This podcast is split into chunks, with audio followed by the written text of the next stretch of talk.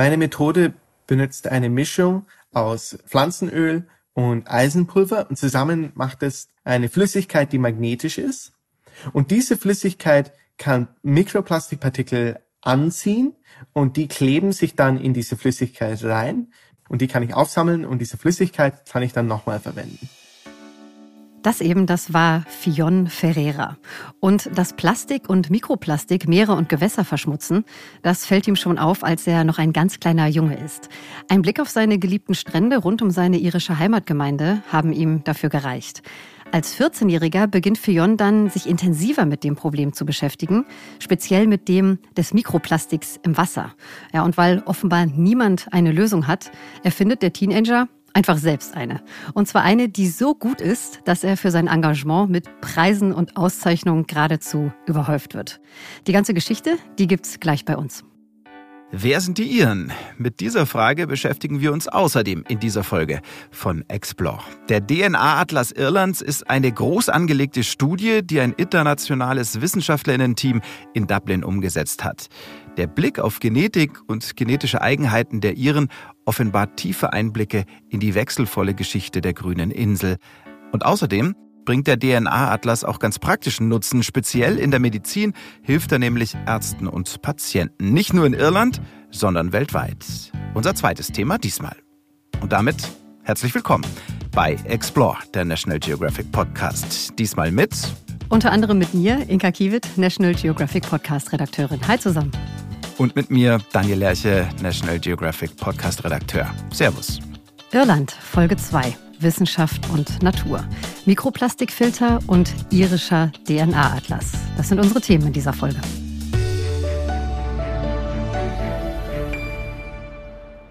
So, Frau Kiewit, nachdem ich persönlich mich ja schon extrem für unsere erste Irland-Folge begeistert habe, freue ich mich jetzt umso mehr auf Irland, die zweite. Willst du noch irgendwas loswerden, bevor wir uns gleich auf die Top 3 stürzen? Eigentlich nicht viel, aber wenn du schon so fragst, äh, vielleicht nur, dass wer Folge 1 zu Irland noch nicht gehört hat, äh, da gerne mal reinhören kann. Da ging es um Traditional Irish Matchmaking, also die traditionelle irische Paarvermittlung. Und es ging um die Irish Traveller. Das ist eine ethnische Minderheit, ja, die am Rande der irischen Gesellschaft lebt. Über die werden wir in dieser Folge übrigens auch noch mal ein bisschen mehr hören, mhm. ähm, wenn es dann um den irischen DNA-Atlas geht. Zwei wirklich spannende Themen waren das, interessant und aufwühlend. In dieser Folge 1 ähm, Klar, also meine Bewertung, die ist natürlich etwas subjektiv, wenn man so will. Aber von mir gibt's dafür auf jeden Fall eine, eine klare Hörempfehlung. Wer noch nicht reingehört hat, sollte das dringend tun. Ähm, und Hörempfehlung gibt's jetzt auch äh, für das, was jetzt kommt, nämlich unsere Top 3. Hier sind sie, unsere drei Fakten zu Irland aus dem Bereich Wissenschaft und Natur, die ihr so hoffentlich noch nicht kanntet. Und mit Fakt 1 schlagen wir gleich nochmal die Brücke zur ersten Folge, denn da haben wir euch ja von der Uvinegat-Höhle erzählt, dem Tor zur Unterwelt und mutmaßlich dem Ursprung oder einem der Ursprünge von Halloween. Und jetzt kehren wir nochmal an diesen Ort zurück mit Fakt 1 unterirdischer Königssitz.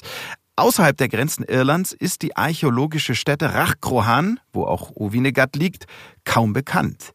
Nicht mal bei Google findet sich besonders viel über die sechs Quadratkilometer große Fläche. Und das, obwohl Rachkrohan nicht nur Königssitz, sondern auch der wichtigste Versammlungsort im Westen Irlands war. So besonders macht Rachkrohan aber vor allem eins. Trotz seiner großen Ausdehnung mit dem bloßen Auge übersieht man es leicht. Also nicht auf der Landkarte übersieht man es, sondern auch in echt vor Ort, oder was? Genau. Wobei es dafür auch eine ziemlich einleuchtende Erklärung gibt. Denn Rachkorhan, das wurde im Laufe der Jahrhunderte von der Natur, wenn man so will, zurückerobert. Und so liegen viele mhm. der Grabstätten der Tempel oder auch der Ringforts heute unter der Erde. Und manche Experten, die sind der Meinung, bei der Stätte handelt es sich um den größten noch nicht freigelegten königlichen Komplex Europas. Und das meiste, was man heute über Rachkorhan weiß, das verdankt man eben nicht irgendwelchen Ausgrabungen, sondern ferngesteuerter Sensortechnologie, bei der kein Erdreich bewegt werden muss. Okay, und wird man das jetzt ändern? Also rollen da demnächst die Bagger- und Buddelmaschinen an? Also eher nein. Ähm, man nimmt natürlich okay. schon auch weiterhin ganz gezielt Ausgrabungen vor, aber grundsätzlich soll in Rachkrohan viel so bleiben, wie es ist, nämlich unterirdisch. Okay. Also in Rachkrohan hat sich die Natur selbst zurückgeholt, was ihr gehört. Genau. Ähm, An anderer Stelle in Irland hat der Mensch da ein bisschen nachgeholfen. Unser Fakt 2, der grüne Baron. Vom Schlagwort des Rewilding habt ihr vielleicht schon mal gehört. Kurz und knapp geht es darum, große Naturräume in Wildnis zurückzuverwandeln. Und einer der bedeutendsten Vorreiter dieses Renaturierungskonzepts kommt aus einem der ältesten Adelsgeschlechter Irlands. Das ist Randall Plunkett, der 21. Baron von Dunsany. Und er ist der Alleinerbe der riesigen Ländereien seiner Familie.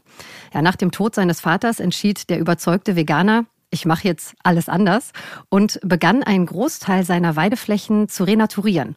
Und die Erfolge, die ließen nicht lange auf sich warten. Seltene Pflanzen und Tierarten kehrten überraschend schnell zurück und die Fläche entwickelte sich zu einem Paradies für Flora und Fauna. Und, und damit ist der Baron dann gewissermaßen zum Rewilding-Vorbild geworden.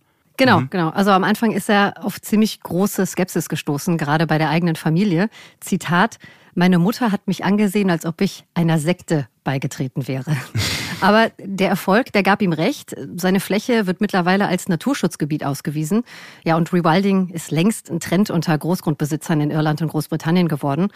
Und genau wie du sagst, Plunkett selbst ist für viele Menschen heute ein echtes Vorbild.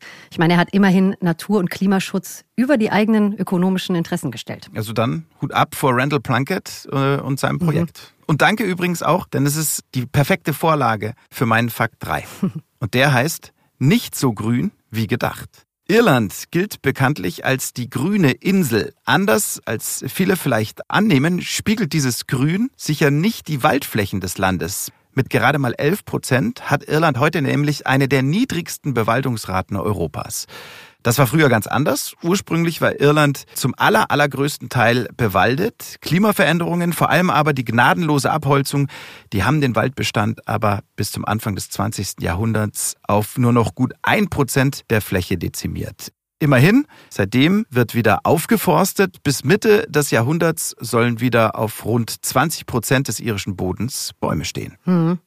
Also das ist ja immer ein bisschen kritisch zu betrachten, ob das wirklich alles gelingen kann. So eine quasi unnatürliche Aufforstung aus mhm. Menschenhand. Da hatte ich auch schon zu recherchiert äh, für die erste Folge. Aber ich sag mal, warten wir mal ab. Also dann, Königsstädte unter der Erde, Natur statt Nutzfläche und kaum Wald auf der grünen Insel. Unsere Top 3 zu Irland, Wissenschaft und Natur. Ja, wir hoffen, es war viel Neues für euch dabei. Okay, dann rein ins erste Hauptthema dieser Folge und wir haben uns lange überlegt, wie wir die Geschichte, die jetzt kommt, am besten anmoderieren, mhm. denn sie hat wirklich relativ viele Facetten und, und Ebenen. Ja, also grundsätzlich geht es um die Plastikkrise, genauer um mhm. Mikroplastik im Wasser. Aber es geht auch um Erfindergeist und Kreativität und. Um junge Menschen die Großes genau. leisten, aber mhm. viel zu oft äh, nicht ernst genug genommen werden. Ja, und es geht auch um die Mühlen der Bürokratie, um oh ja. explodierende Messgeräte und großflächige Stromausfälle. ja, es geht um einiges. Vor allem genau. ähm, geht es aber, finden wir jedenfalls, um einen jungen Inspirator, ein, ein echtes Vorbild. Mhm. Und wenn man das jetzt ganz pathetisch ausdrücken will, vielleicht geht es sogar um einen modernen Helden. So, so pathetisch finde ich es gar nicht. Also ich finde, das, das kann man mhm. durchaus so sehen. Mein Name ist Fion Verräter. Ähm, ich bin 21 Jahre alt. Ich bin Erfinder und Forscher. Ich studiere Chemie in ähm, Holland, aber ich komme ursprünglich aus Irland. Und genau da beginnt auch Fions Geschichte. Es ist die inspirierende Geschichte eines Jungen, der sich auf die Suche macht, um die Lösung für ein ziemlich großes Problem zu finden. Er will Mikroplastik aus dem Wasser filtern. Mhm. Mikroplastik, das ja bekanntermaßen längst zu einer ernsthaften Gefahr geworden ist, und zwar nicht nur für die Natur, sondern auch für die Gesundheit der Menschen. Hm. Und das hätte Daniel gerade fast unterschlagen. Ist euch vielleicht aufgefallen, Fion Ferreira, der trägt nicht nur einen iberischen Nachnamen, er spricht auch wirklich oh ja. sehr gut Deutsch. Stimmt. Den Teil hätte ich mhm. jetzt fast übersprungen, sorry. Also Nachname und Sprachkenntnisse liegen jedenfalls daran, dass Fions Vater Portugiese ist und seine Mutter dies Deutsche. Genau, und beide sind nach Irland ausgewandert, wo Fionn, geboren im November 2000, an der ziemlich verschlafenen Südwestküste der grünen Insel dann seine Kindheit und seine Jugend verbringt. Also für mich immer noch total faszinierend, Daniel. Geboren im November 2000. Oh ja. Also Fionn ist 21 Jahre alt und hat jetzt einfach schon wahnsinnig viel erreicht. Oh ja, das stimmt. Ähm, manchmal mhm. fast schon frustrierend, das zu hören. Ähm, also die, die Liste mit seinen Erfolgen, die ist echt lang. Eine Auszeichnung von vielen. Als jüngster steht er 2021 auf der europäischen Forbes-Liste 30 unter 30 im Bereich Wissenschaft und Gesundheit. also Ehre, wem Ehre gebührt, würde ich sagen. Ja. Äh, am Abend, bevor wir ihn interviewt haben, hat er übrigens noch eben ganz schnell seine Bachelor-Thesis oh ja, eingereicht stimmt. mit dem folgenden Titel. NMR studies into the decomposition of POCF3 studded bladder radicals with prospects for in situ NMR studies in symmetrical redox flow batteries. Jo, ähm, verstanden? Irgendwas mit Batterien war's. Ja, und mit Energiespeicherung. Genau. Wir haben aber natürlich nachgefragt. Hier also die Erklärung des komplizierten Titels seiner Arbeit und der Idee dahinter. Ähm, mein Projekt ist eigentlich über neue ähm, elektrolytische Formen zu machen und bauen, die man dann in größere Batterien einbauen könnte. Also zum Beispiel Batterien, um Strom von eine ganze Windfarm oder Solarfarm äh, zu speichern und dann halt zur Verfügung stellen, wann da halt keine Sonne ist oder kein Wind. Also ihr merkt schon, wir haben es hier mit einem wirklich smarten Erfinder und Entdecker zu tun. Oh ja. Also ich meine, Fionn ist nicht umsonst einer unserer National Geographic Young Explorer. Jetzt aber genug des Vorgeplänkels, Daniel. Lass uns loslegen mit dem Interview, würde ich sagen. Gerne. Für euch noch zum Einstieg haben wir Fionn gefragt, wie es dazu kam, dass ein Junge, ein kleiner Junge aus West Cork in Irland sich so früh dem Kampf gegen Mikroplastik verschrieben hat. Also ich glaube, in West Cork kann man wirklich nicht ähm, Plastikmüll auf, auf den Stränden ignorieren. Ähm, ich wohnte wirklich, also in Ballady Hob, wirklich am Ende der Welt praktisch und dort war ich dauernd unterwegs mit dem Kajak und Segeln und wirklich, wenn man an diese Strände geht, sieht man andauernd viel, viel Plastikmüll dort. Ähm, und es wird irgendwie immer mehr. Wir haben auch öfters äh, Strände geputzt und da kam dann innerhalb sechs Stunden, also innerhalb eine Flut, kam wieder viel mehr Plastik an. Und für mich hat's irgendwie was gereizt. Also, dass wir als Menschen da Plastikmüll hinterlassen, das dann einfach andauernd angeschwemmt wird. Und die Strände sind ja eigentlich nur eine ganz kleines Teil von der Küste von Irland. Das mhm. viel größere ist Felsen und, und so Plätze, wo wir nicht hingehen können und wirklich Plastik sammeln können. Und deshalb am Anfang dachte ich nur, dass es nervig war. Aber dann habe ich mehr darüber gelernt dass ähm, Tiere sich drin verfangen können, aber auch, dass wenn diese große Plastikstücke an Felsen ballern oder von ähm, Sonne erhitzt werden oder so, dass die langsam in kleinere und kleinere Partikel fallen, ähm, bis die eventuell in so Mikroplastikpartikel ähm, enden, die weniger als fünf Millimeter groß sind und öfters viel kleiner sind als zum Beispiel Zellen in unserem Körper. Und das hat mir Angst gemacht. Und deshalb wollte ich schon seit einer ziemlichen Zeit die messen und sehen, wie viele davon wirklich in Wasser in Irland waren. Mhm. Wie alt warst du denn, ähm, als dir dieses Problem wirklich bewusst geworden ist und die Entscheidung getroffen hast, da muss ich was tun? Also ich glaube, dieses Problem war mir schon länger bewusst. Ich erinnere mich noch, wie, ich glaube, wie ich noch ganz jung war, vielleicht vier oder fünf, ähm, ist ein Container von einem Schiff gefallen und da waren Windeln drin, also noch verpackte Windeln, nicht benutzte. Und äh, die kamen also in Unmengen bei uns an der Küste an. Also hunderte von tausende von Packungen Windeln. Und die mussten wir sammeln. Und, und ich glaube, da habe ich wirklich gesehen, wie viel Plastikmüll da wirklich im Ozean ist. Hm. Und ich glaube, danach ähm, okay, ich sah das dauernd, ich habe auch Plastik gesammelt, aber wirklich, wie ich über Pla Mikroplastik äh, gelernt habe, das war erst später, vielleicht wie ich äh, zwölf äh, oder dreizehn war. Und dann hast du eben eine Methode entwickelt, um Mikroplastik aus dem Wasser herauszufiltern. Erklär uns bitte mal, wie das genau funktioniert. Also erstens äh, wollte ich als nächstes Mikroplastik messen können. Und deshalb habe ich mit äh, Spektroskopie angefangen also ein Spektrometer gebaut. Das ist eine Maschine, die Licht durch Wasser scheint und dann auf der anderen Seite das Wasser anschaut und sieht, was vom Licht fehlt. Und so wissen wir, was für Plastik im Wasser ist. Und mein Spektrometer hat funktioniert. Also ich konnte Plastik messen, aber das war auch nicht einfach zu bauen. Das dauerte auch eine Weile. Aber dann konnte ich auf einmal Plastik messen und dann sah ich wirklich, wie viel Plastik bei uns im Wasser war, und wie viel ganz kleine Partikel da waren, so klein, dass wir die nicht mal mit einem Filter herausnehmen konnten. Und wie ich 14 war zumindest, waren da wirklich keine Methoden auf dem Markt. Anscheinend war das irgendetwas, was einfach man akzeptieren musste, dass es ein Problem ist und dass niemand irgendeine Lösung hatte. Und da dachte ich, was ist, wenn ich einfach selber eine Methode baue? Das Schlimmste, was passieren könnte, ist, dass die nicht funktioniert. Aber ich lerne bestimmt irgendetwas Gutes daraus und ich liebe zwei Sachen. Eins ist einfach draußen in der Wildnis sein und kajaken, wandern gehen, segeln gehen. Und das andere war zu Hause ein bisschen erfinden. Ich hatte Legos, ich hatte Holz. Ja, was braucht man denn sonst, um eine Maschine zu bauen, um Mikroplastik von Wasser herauszunehmen? Also Fion, ich glaube, du musst noch einmal uns erklären, wie hast du es geschafft, dieses winzig kleine Mikroplastik aus dem Wasser zu bekommen, was du da entdeckt hast?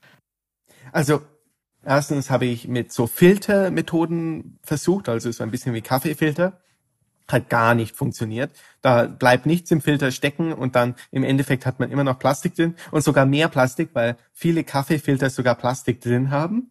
Äh, das habe ich auch da, da gelernt. Aber dann habe ich über ja, ganz einfaches Chemie gedacht. Also woraus werden Plastikpartikel gemacht? Aus Öl. Und wie ich an der Küste war, habe ich öfters so, so Tropfen Öl gesehen, die irgendwie von Tanker oder so rausfallen. Und da dran klebten ganz viele Stücke Plastik. Und da dachte ich, was ist, wenn wir einfach eine Ölmischung benutzen, um Plastikpartikel aufzusammeln? Und natürlich ist es nicht gut, Öl ins Wasser zu tun. Aber was ist, wenn wir ein Pflanzenöl benutzen? Zum Beispiel Kochöl, äh, sogar benutztes Kochöl. So ist es sogar ein, Restprodukt, das wir wiederverwenden können. Und dann dachte ich, was ist, wenn wir dieses Öl magnetisch machen und so einfach äh, mit Magneten das Öl kontrollieren können und dann wieder aufsammeln können, wenn es Plastik gefangen hat. Ein Ferrofluid. Ferro ja, kommt von Eisen, also Eisenflüssigkeit eigentlich. Ähm, und meins ist ein bisschen anders als normale Ferrofluids, weil bei mir ist es dann ähm, nicht so mit ganz viele komische Chemikalien noch drin. Bei mir ist es eher eine lockere Ferrofluid-Mischung. Äh, und so heißt es, dass wenn man ganz starke magnetische Felder drauf tut, dann kann man wieder das Plastik absondern lassen und dass es wieder dann rausfällt. Und so, wenn ich ähm, das vom Wasser rausnehme, kann ich dann ganz stark magnetische ähm, äh, Strahlung durchtun und, und so können die Plastikpartikel rausfallen und die kann ich aufsammeln und diese Flüssigkeit kann ich dann nochmal verwenden. Also meine Methode benutzt eine Mischung aus ähm, Pflanzenöl und Eisenpulver und zusammen macht es eine Flüssigkeit, die magnetisch ist. Und diese Flüssigkeit kann Mikroplastikpartikel anziehen und die kleben sich dann in diese Flüssigkeit rein und so kann man dann das Ganze mit Magneten aufheben. Und dann kann man die kleine Plastikpartikel wieder herausfallen lassen und aufsammeln und so die Flüssigkeit wieder verwenden. Wow. Also das, was du jetzt hier ganz locker fluffig in ein paar Sätzen zusammengefasst hast, das ist ja das Ergebnis von sehr langer, sehr intensiver Forschung und Arbeit deinerseits. Du hast es uns ja schon so ein bisschen verraten. Bevor deine Methode überhaupt funktioniert hat, da ist ja auch einiges schiefgegangen, ne? Erzähl mal bitte. Ja. Ähm, ich habe mal ein Spektrometer gebaut und ähm, die Wände waren aus Plastik und innen drin war so so eine Lampe. Das habe ich zugemacht und ich habe vergessen, dass Lampen natürlich heiß werden und das Ganze ist einfach in Flammen geraten. Oh Gott. Also richtig schlimm. Ich musste ziemlich intensiv äh, Feuer löschen, aber ja, es war okay. Wir haben noch ein Haus. Das ist gut. Teilweise. und ähm, dann nochmal äh, habe ich halt ein, ein Roboter ungefähr gebaut, das dann diese Experimente für mich durchführen kon konnte. Und da habe ich mal äh, falsch ähm, die Kabel eingesetzt und dann hatten wir halt im ganzen Dorf Stromausfall, weil ich das eingesteckt habe. Die gute Nachricht ist ja, ähm, das Ergebnis stimmt, denn deine Methode, die funktioniert ja. Also mit deiner Methode lässt sich wirklich Mikroplastik aus dem Wasser filtern. An welchen Stellen oder an welcher Stelle des Wasserkreislaufs kommt deine Methode denn jetzt in der Praxis auch zum Einsatz? Also ich glaube, es ist am wichtigsten, die Mikroplastikpartikel ähm, vor sie überhaupt äh, in die Umwelt geraten, aus dem Wasser herauszunehmen und auch dort herauszunehmen, wo wir Wasser einnehmen. Wir mhm. nehmen in der Woche über fünf Gramm Mikroplastik ein. Das ist mehr als eine Kreditkarte von Plastik, die wir Wenn du einnehmen. sagst wir, äh, sprichst du von pro Mensch, jeder pro Mensch. Person, ja. Mehr als eine Kreditkarte an Mikroplastik nehmen wir pro Woche zu uns. Ja. Und ziemlich viel davon wird auch wirklich in unser Körper eingenommen. Die Partikel sind teilweise kleiner als Zellen in unserem Körper und können total leicht in den Blutstrom und auch in unser Gehirn und so. Und was wirklich da schlimm ist, ist, dass die nicht nur halt Plastik sind, sondern auch viele gefährliche Bakterien mitnehmen können, die an ihrer Oberfläche kleben bleiben oder auch Schwermetalle, die da sehr leicht sich ähm, dran setzen oder zum Beispiel ähm, Plastik-Weichmachungsmittel, zum Beispiel Bisphenol A und, und viele so Sachen, die wirklich giftig sind für uns. Mhm. Vielleicht noch mal ganz kurz. Du hast ja 2018 deine Methode erstmals präsentiert. Kannst du für uns noch mal zusammenfassen, was in den vergangenen vier Jahren dann ähm, diesbezüglich alles passiert ist? Also in 2018 hatte ich wirklich eine sehr, sehr kleine Methode. Also die habe ich wirklich äh, zu Hause in so ein paar Bechergläser ausprobiert und es funktionierte und das habe ich dann präsentiert. Danach habe ich das dann auf mehrere tausend verschiedene Arten von Plastik ähm, ausprobiert ähm, und dann beim Google Science Fair auch noch gezeigt. Das war in 2019, wo ich ihren Preis gewonnen habe. Und dann ähm, habe ich angefangen mit Ingenieure zu arbeiten und auch Geld zu finden dafür, weil das ist natürlich nicht billig. Ähm, und da haben wir erst eine Maschine gebaut, die zum Beispiel für ein Haus Mikroplastik aus Wasser herausnehmen könnte. Und das haben wir dann wirklich ausführlich getestet mit hunderte verschiedenen Arten von Wasser und Mikroplastik. Und jetzt haben wir eine Maschine, die ein bisschen größer ist und die wird gerade in Houston in Texas gebaut, äh, die dann wirklich für einen Fluss oder so Mikroplastik aus dem Wasser herausnehmen können. Und ich glaube, vielleicht in einem Jahr oder so können wir dann wirklich die ersten Prototypmodelle in wirkliche Plätze einbauen. Mhm. Fionn, mit deiner Methode lassen sich ja angeblich 87 Prozent des Mikroplastiks aus dem Wasser filtern. Und wenn man das jetzt als Laie so hört, fragt man sich vielleicht auch ein bisschen naiv, Warum kommt denn deine Methode nicht schon längst im ganz großen Stil zum Einsatz? Warum ist das so? Ich glaube, äh, dass einfach nicht genug Geld und nicht genug Energie von größeren äh, Firmen und äh, Länder eingesetzt wird, um Mikroplastik von Wasser herauszunehmen. Mehr Geld wird auf Mikroplastikmessungen getan, aber wirklich das Herausnehmen ist erst später im Mikroplastik äh, Action Plan eigentlich eingegeben. Und deshalb bin ich eigentlich ein bisschen noch zu früh dran. Steht dir da auch die Bürokratie im Weg? Äh, natürlich. Ich glaube auch, dass, dass ich halt jung bin, ähm, glauben mir auch Leute vielleicht nicht so ganz. Und deshalb ist Bürokratie da aber auch, dass Leute, Jugendliche und jüngere Erfinder nicht ganz glauben. Auf dein Alter wollte ich jetzt eh zu sprechen kommen. Danke für die Überleitung. Ähm, du bist ja mit deiner Erfindung sehr früh, noch als Teenager, ins Rampenlicht getreten. Man hat dich mit Preisen, mit Auszeichnungen überschüttet. Du hast dir international einen Namen gemacht. Ähm, du hast viele berühmte Menschen getroffen. Du bist aber immer noch blutjung. Wenn du so auf die letzten Jahre zurückblickst, was hat das mit dir gemacht? Gute Frage. Ähm, ich habe sehr, sehr viel gelernt. Ich glaube, dass ich zusammen mit viele andere Jugendliche wirklich große Probleme, die unserer Welt andauernd einfach hier überall sind, habe ich aufs ähm, globale Tisch gesetzt. Besonders beim World Economic Forum in Davos. Ähm, da war ich in 2020.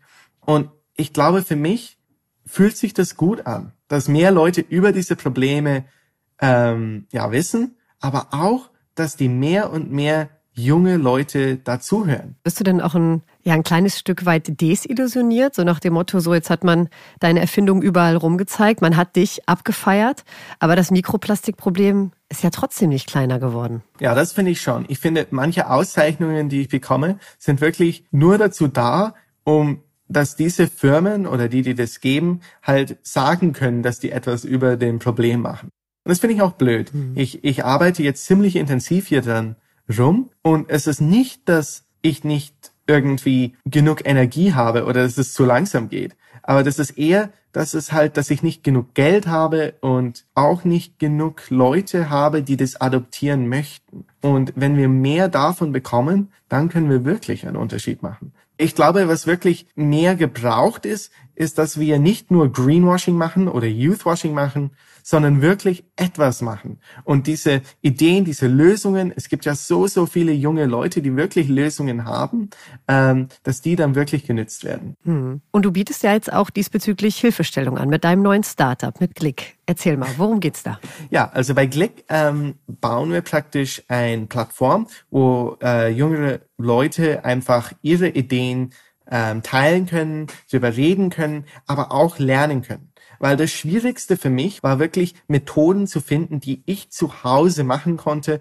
ohne äh, irgendwie eine, ein Doktor in Chemie zu haben und ohne 100.000 Euro an verschiedenen Maschinen zu haben. Ähm, und dafür habe ich Glick gebaut. Da tun wir ganz, ganz viele How-to-Guides, DIY-Guides, dass Leute dann selber ähm, ja, Messungen durchführen können ähm, oder über Probleme lernen können. Und so hoffentlich können mehr Leute machen, was ich mache und erfinden und wirklich Lösungen äh, zeigen, um dann wirklich ähm, selber Projekte zu starten, zu Hause ohne ein Riesenlabor. Okay, also Glick, eine Plattform, die den Fion Ferreras von morgen Hilfestellung gibt. Also ich finde, auch während des Gesprächs gemerkt, an Projekten und Ideen fehlt es dir ganz offensichtlich nicht.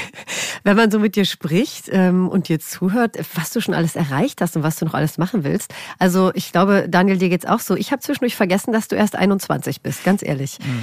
Was für was für Chancen siehst du denn da drin, Fion, so so jung zu sein? Ich meine, du bist ja sogar einer unserer National Geographic Young Explorer. Also ich glaube, es ist sehr wichtig, schon wenn man ziemlich jung ist, an, anfangen, in, in sowas rumzuarbeiten. Weil ich glaube, ähm, besonders Jugendliche haben vielleicht noch nicht so ein, eine Tunnelvision aufgebaut. Die schauen noch nicht nur sich so eine ganz kleine Nische an, sondern können vielleicht viel breiter und übersichtlicher Sachen sehen, weil die noch nicht so spe spezialisiert sind. Und das, glaube ich, ist wichtig. Weil nur wenn wir ähm, neue Lösungen finden, die über verschiedene Ideen Verbindungen bauen, nur so können wir einen Unterschied machen. Und deshalb glaube ich, ist es sehr wichtig, dass wir alle manchmal ein bisschen spielen, ein bisschen rumarbeiten, ohne eine bestimmte Idee im Kopf zu haben, aber auch nicht vergessen, dass es andere Sachen gibt, die vielleicht nicht normal mit deinem Problem zusammenhängen, aber vielleicht die Lösung bieten. Abschließend jetzt noch, Fionn, welchen einfachen Tipp hast du für uns?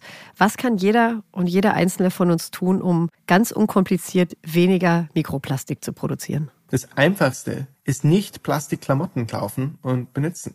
Jedes Mal, wenn man ein T-Shirt wäscht, das aus Plastik ähm, besteht, lässt man Hunderte von Tausende von Mikroplastikpartikeln ins Wasser. Und es gibt natürlich Filter für Waschmaschinen, aber die sind alle nicht super effizient. Das Beste ist einfach Baumwolle oder Wolle oder Naturfasern benutzen für die Klamotten. Sagt Fion Ferreira, National Geographic Young Explorer, Erfinder, Forscher, Chemiestudent und ja, ein absoluter Changemaker. Vielen lieben Dank für das schöne Interview, Fion. Danke.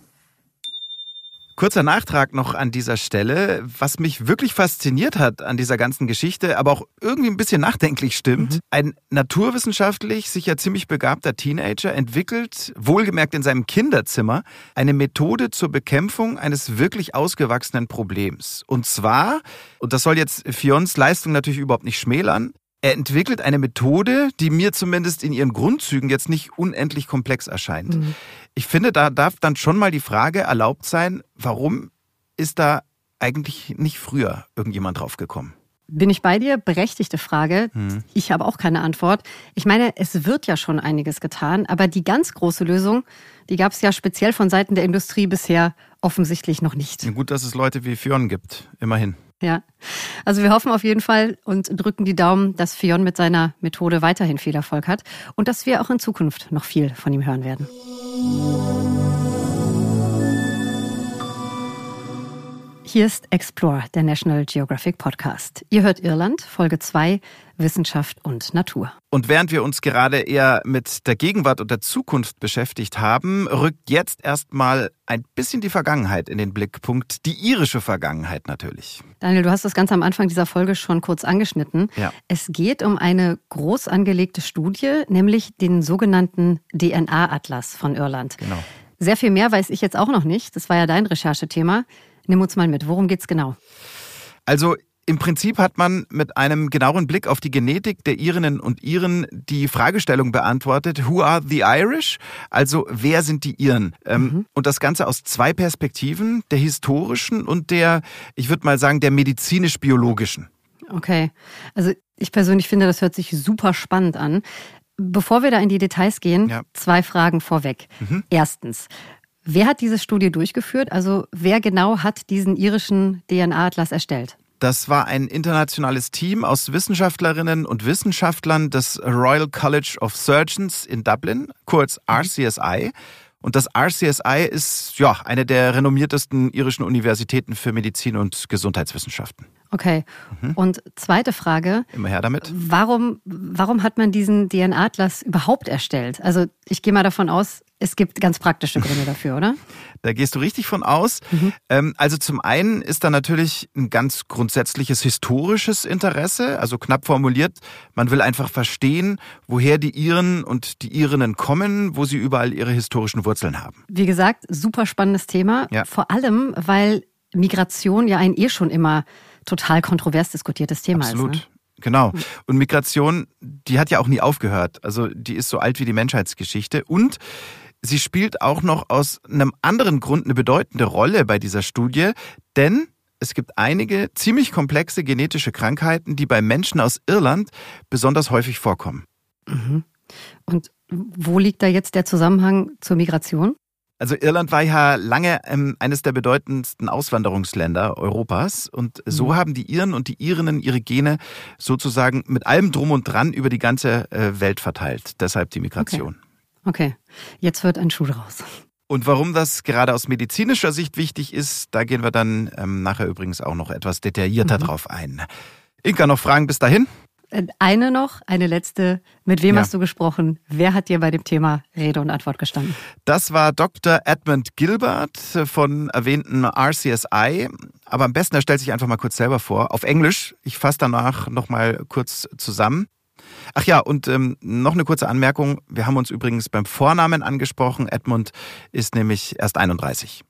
My name's Edmund Gilbert. I'm a postdoctoral fellow and now recently a lecturer at the Royal College of Surgeons in Ireland. And I started working on Irish genetics as a PhD student um, back in 2015, working on a project called the Irish DNA Atlas, and essentially spent my PhD investigating the genetics of, of Ireland.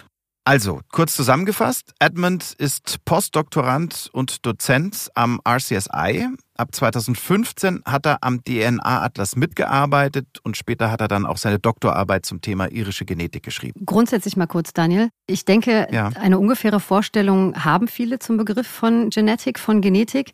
Also ins Deutsche übersetzt mhm. ist das ja die Vererbungslehre. Ne? Stimmt genau. Es geht im Prinzip darum, wie, also nach welchen Gesetzmäßigkeiten bestimmte Merkmale gebildet und dann eben auch weitergegeben, sprich vererbt werden. Wobei man das natürlich auch viel, viel romantischer zusammenfassen kann, wenn man Genetiker ist. Edmund, bitte. The lovely thing that I, uh, I like about genetics is that it is reflective of history. So there's this everyone is a essentially a makeup of the the genetics of their ancestors going back. So if we take uh, you for example, you have one copy of your genome from your mum and one copy from your dad, and those copies from your dad, for example, but it's the same with your mum, is a mixture, a kind of a, a, shuffled deck between the genetics of your grandfather and your grandmother on your father's side, and, and the same with your mum. And so it's the same if we go back generations after generations. So you you're a, a mosaic of all of these different fragments of your ancestors going back through time. Die wundervolle Genetik und ein genetisches Mosaik unserer Vorfahren. Das hat er schön gesagt, finde ich. Ja. Und ich finde, man merkt auch gleich, da liebt jemand seinen Job. Ich fasse mal in ein bis zwei Sätzen zusammen. Die Gene spiegeln die mhm. Geschichte, die Abstammungsgeschichte jedes Menschen wider. Und jeder von uns ist im Prinzip ein genetisches Mosaik zusammengesetzt aus den verschiedenen Merkmalen unserer Ahnen. Also ich finde dieses, ja, dieses Bild vom Mosaik, das hat wirklich was. Ja.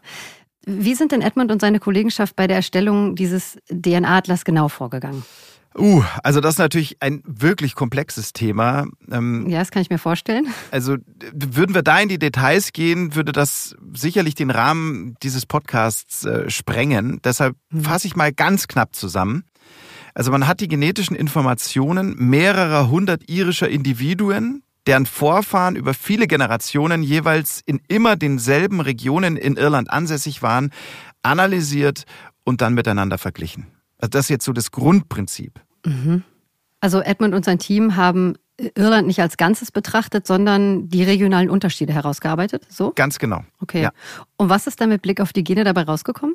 Also da gibt's verschiedene Erkenntnisse. Die wichtigsten, so habe ich Edmund jedenfalls verstanden, das sind folgende. Ja, es gab Einflüsse von außen, zum einen natürlich von nebenan, also aus Großbritannien, zum anderen aus dem skandinavischen Raum. Die Wikinger? Genau, die Wikinger. Mhm. Unter anderem haben die ja Dublin gegründet. Das wusste man schon, mhm. schon vor dem DNA-Atlas. Sie haben aber auch ihre Spuren eben im irischen Genpool hinterlassen und das weiß man jetzt sicher. Also das hat der DNA-Atlas dann erstmals wirklich auch bewiesen. Okay.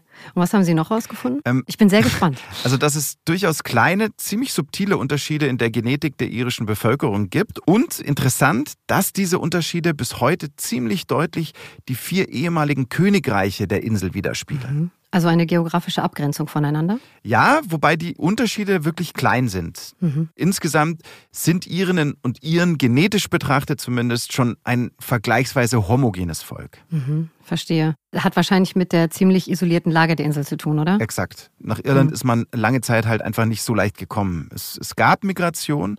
Aber wenn man es jetzt mal vergleicht, zum Beispiel mit Deutschland, also hier in der Mitte des Kontinents, gab es relativ wenig Migration. Mhm. Also bis hierhin klingt das alles logisch für mich. Sehr schön. Frage, warum ist dieses Wissen denn überhaupt relevant?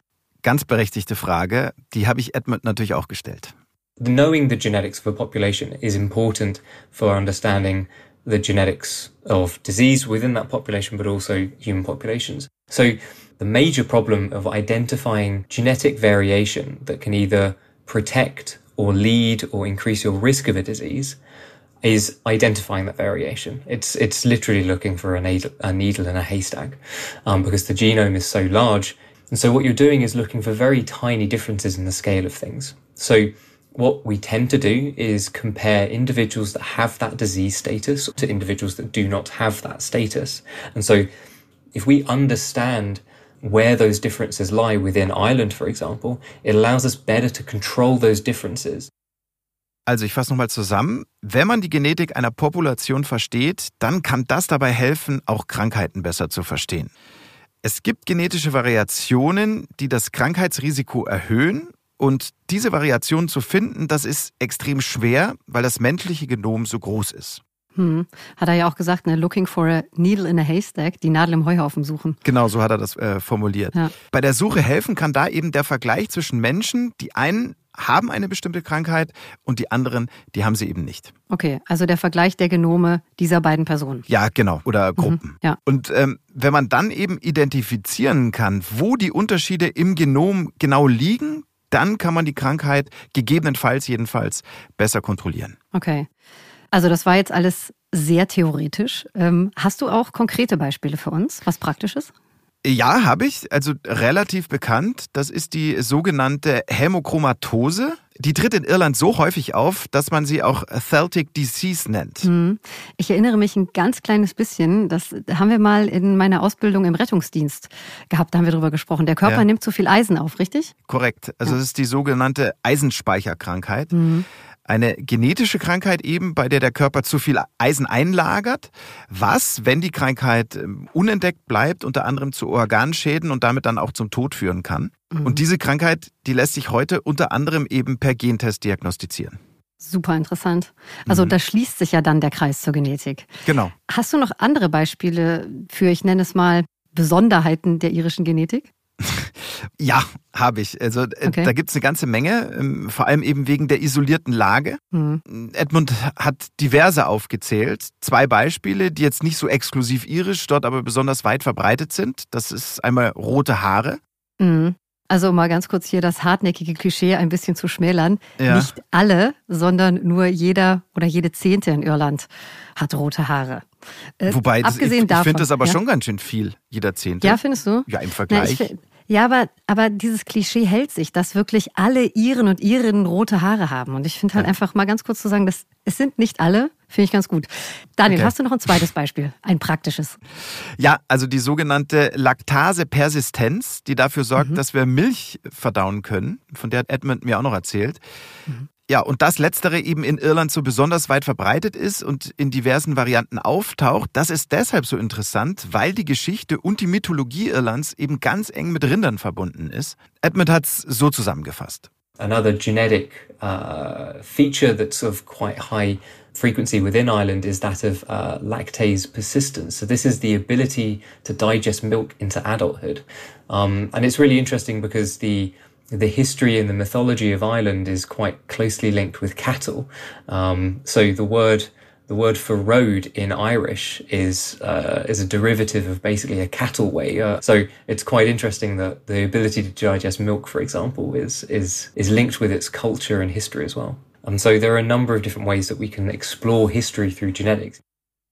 Okay, da haben wir dann beispielhaft also die ganz direkte und konkrete Verbindung zwischen der Genetik einerseits und der Geschichte und historischen Entwicklung des Landes andererseits. Genau. Ne? Also genetisch eben diese sehr ausgeprägte Fähigkeit, auch im Erwachsenenalter noch Kuhmilch verdauen zu können und historisch mhm. die Rolle von Rindern in der Geschichte Irlands. Edmund ähm, hat es ja beispielhaft erwähnt, das irische Wort für Straße ist eine Ableitung des Wortes für Rinderpfad. Dann leite ich auch mal ab. Die Genetik lässt uns die Geschichte eines Landes besser verstehen, richtig? Ja, und in unserem Fall ist das eben die irische. Und warum ist die besonders relevant? Kannst du das nochmal zusammenfassen? Also zum einen ist die irische Genetik relativ speziell. Wie wir gehört haben, ist sie vergleichsweise homogen, weil die Insel so isoliert liegt und damit eher schwer erreichbar ist und vor allem war. Es gibt aber noch einen anderen Grund. Diese speziellen irischen Gene sind nämlich mit den großen Auswanderungswellen über die ganze Welt verstreut worden. The really exciting thing about Irish ancestry and the understanding the genetics of Irish ancestry is you get to understand how that's shaped the island of Ireland, but also how it shaped individuals across the world that have Irish ancestry, right? There are these communities of individuals that descend from this source population. So by understanding the story of Ireland, we get to also understand their stories as well. Okay, äh, kurzer Versuch einer Zusammenfassung. Wenn wir die Genetik Irlands verstehen, dann verstehen wir einerseits die Geschichte der Insel besser, aber andererseits auch die der vielen Menschen und Communities mit irischen Wurzeln in der ganzen Welt. Perfekt zusammengefasst. So? Und übrigens, okay. das Ganze bringt auch noch einen ganz praktischen Nutzen. Gerade in der Medizin äh, kann das im Zweifel sogar Leben retten. Stichwort Organtransplantation. Macht komplett Sinn, weil Spenderorgane natürlich kompatibler mit dem Organnehmer sind, je enger man miteinander verwandt ist, korrekt? Genau. Und außerdem versucht man mit Hilfe der Genetik zu verstehen, wie es in Zukunft gelingen kann, dass Spenderorgane möglichst lange nicht abgestoßen werden. Und auch da kann der irische DNA-Atlas eben eine große Rolle spielen. Edmund, bitte nochmal. Within organ transplantation, we know that if you, you have an organ from your very close relative, you have a, a much better chance of that organ staying in and not being rejected by your body. So you get a better short-term outcome for that transplantation. The long term transplantation, we're talking about transplantation post five years going into 15, 20, that becomes trickier. And it's that long term transplantation is, is where we, where we have the lack of understanding with genetics. Um, and so by understanding genetics of populations, we're able to start looking at that long term kind of missing gap of understanding and predicting and being able to tell whether, basically whether this transplantation is going to work or not. Alles klar, ähm, alles verstanden soweit. Aber Daniel, sag mal, wenn man so eine Studie macht, wie Edmund und mhm. sein Team, wenn man so vielen Menschen so genau auf die Gene und damit auf die Abstammung schaut, da muss es doch auch immer mal wieder Überraschungen und Unerwartetes geben, oder? Oh ja. ja, das ja. kannst du laut sagen. Erzähl. Ja, also zum Schmunzeln, das ist sicher äh, sozusagen der Klassiker mhm. unter Genetikern und Genetikerinnen. Edmund hat mir erzählt, dass sie natürlich immer wieder mal diese Fälle haben, die wir als Kuckuckskinder bezeichnen würden. Mhm Beispiel von ihm, ein Individuum, ein Mensch mit einem zum großen Teil südenglischen Genpool, lebt mitten in Irland und unter lauter genetischen Iren und Irinnen. Und er weiß, also er oder sie weiß gar nichts davon? Also normalerweise wissen die Leute da nichts davon. Ähm, Okay. Und Edmund sagt auch, die Probanden, die werden über sowas auch nicht proaktiv informiert. Ist vielleicht auch besser so. Ja. Hast du noch ein Beispiel? Ja, ähm, da bleibt einem das Lachen dann aber eher im Halse stecken. Da geht's um den Konflikt zwischen Katholiken und Protestanten in Nordirland. Within Northern Ireland, for example, there is uh, obviously quite a, a difference in identity between the Protestant and Catholic communities. So we had one person that their family tree was quite from one of these communities and from not from the other. And but genetically, when we run this, you know, clustering analysis, we find that their genetics is part of the other community, let's say. And so, uh, yeah, we have this. We've had a couple of stories where individuals are from a community that they that maybe they wouldn't necessarily expect. Also wie gesagt, in dem Beispiel, da geht's um Nordirland und den Konflikt zwischen Protestanten und Katholiken. Und es ist eben so, dass der Stammbaum einer der Familien, die da untersucht wurden, klaren Bezug zu einer der beiden Gruppen hat. Aber die Genanalyse, die spricht eine ganz andere Sprache, oder? So habe ich ihn gerade verstanden? Genau, nämlich, dass die eigentlich zur anderen Gruppe gehören. Und Edmund sagt, das kommt auch immer wieder vor, dass Menschen eben zu genetischen Gruppen gehören, äh, wo sie es gar nicht erwartet hätten, dass sie dazu gehören. Und Okay. wo es auch ganz oft so ist, dass sie diese Gruppen eigentlich komplett ablehnen. Damit bringst du mich zu meiner letzten Frage. Ja, lass hören. Ihr habt doch auch über die Irish Traveller gesprochen, oder? Ja, stimmt, hatten wir zu Beginn dieser Folge ja auch schon kurz angeschnitten. Genau. Magst du noch mal kurz zusammenfassen, Inka? Ja, die Irish Traveller, um euch ganz kurz mitzunehmen, sind eine anerkannte ethnische Minderheit in Irland und waren auch Thema in unserer ersten Folge. Die Traveller selbst, die haben immer darauf gepocht, dass sie genetische Iren sind, auch wenn ihnen das die Mehrheitsgesellschaft leider oft genug abgesprochen hat. Also Daniel, was sagt denn Edmund Gilbert jetzt dazu? Edmund sagt folgendes. Genetically, they are Irish. They have share a common ancestry within Ireland. What seems to have happened is that about maybe 300 to 400 years ago, the ancestors of the Irish travellers, for some reason, became genetically isolated from the, the settled Irish or the general Irish population.